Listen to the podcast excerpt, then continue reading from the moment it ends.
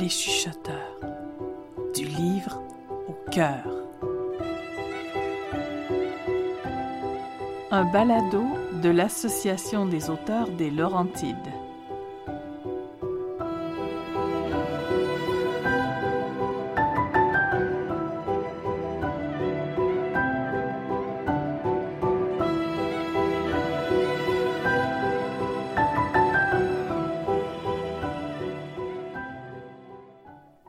Les Fées de Charles Perrault.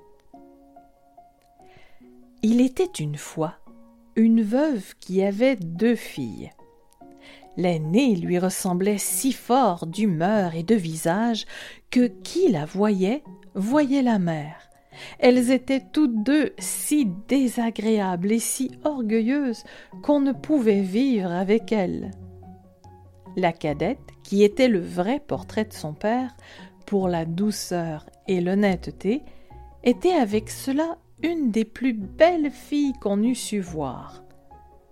Comme on aime naturellement son semblable, cette mère était folle de sa fille aînée, et en même temps, elle avait une aversion effroyable pour la cadette. Elle la faisait manger à la cuisine et travailler sans cesse. Il fallait, entre autres choses, que cette pauvre enfant allât deux fois le jour puiser de l'eau à une grande demi-lieue du logis et qu'elle en rapportât plein une grande cruche. Un jour qu'elle était à cette fontaine, il vint à elle une pauvre femme qui la pria de lui donner à boire. Oui, dame, ma bonne mère, dit cette belle fille, et rinçant aussitôt sa cruche, elle puisa de l'eau au plus bel endroit de la fontaine et la lui présenta, soutenant toujours la cruche afin qu'elle bût plus aisément. La bonne femme ayant bu lui dit Vous êtes si belle, si bonne et si honnête que je ne puis m'empêcher de vous faire un don.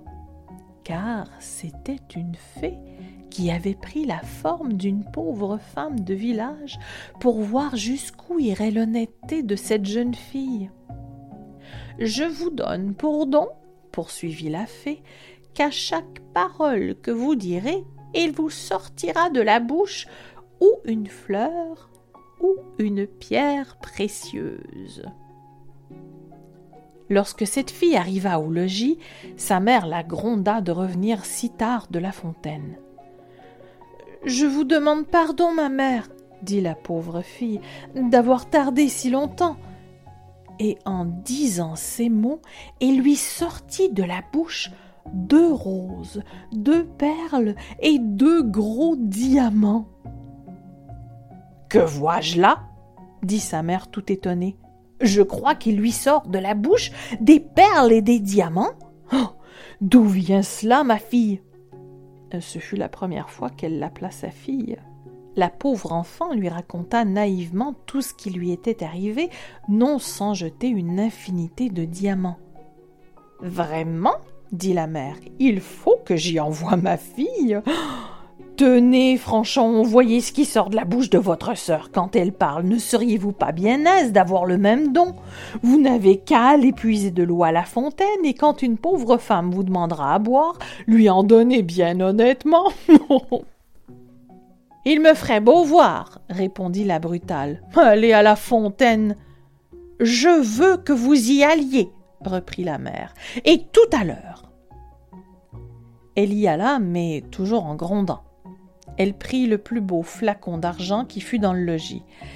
Elle ne fut pas plutôt arrivée à la fontaine qu'elle vit sortir du bois une dame magnifiquement vêtue, qui vint lui demander à boire.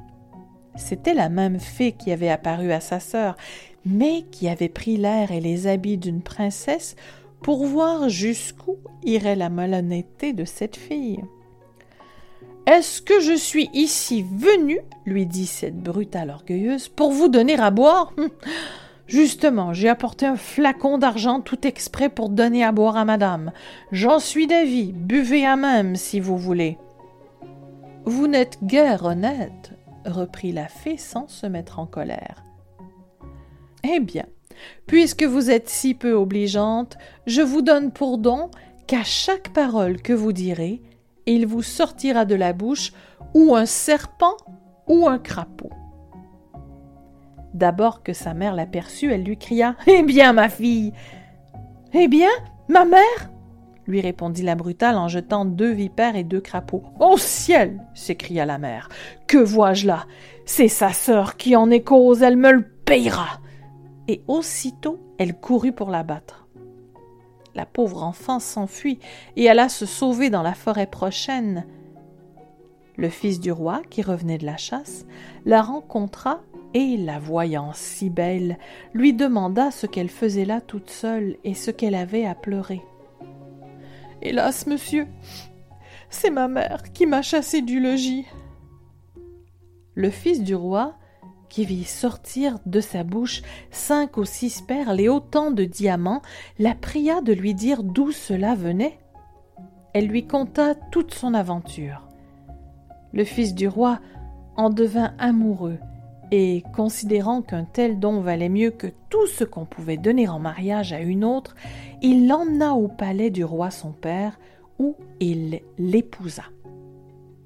Pour sa sœur, elle se fit tant haïr que sa propre mère la chassa de chez elle, et la malheureuse, après avoir bien couru sans trouver personne qui voulût la recevoir, alla mourir au coin d'un bois. La morale de cette histoire les diamants et les pistoles peuvent beaucoup sur les esprits. Cependant, les douces paroles ont encore plus de force et sont d'un plus grand prix.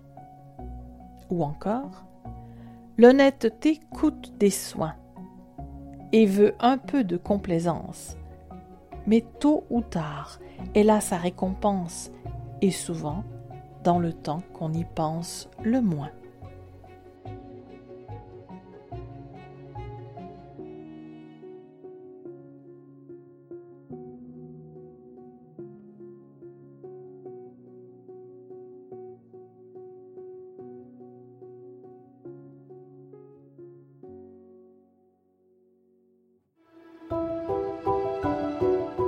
Les chuchoteurs du livre au cœur est un balado de l'Association des auteurs des Laurentides.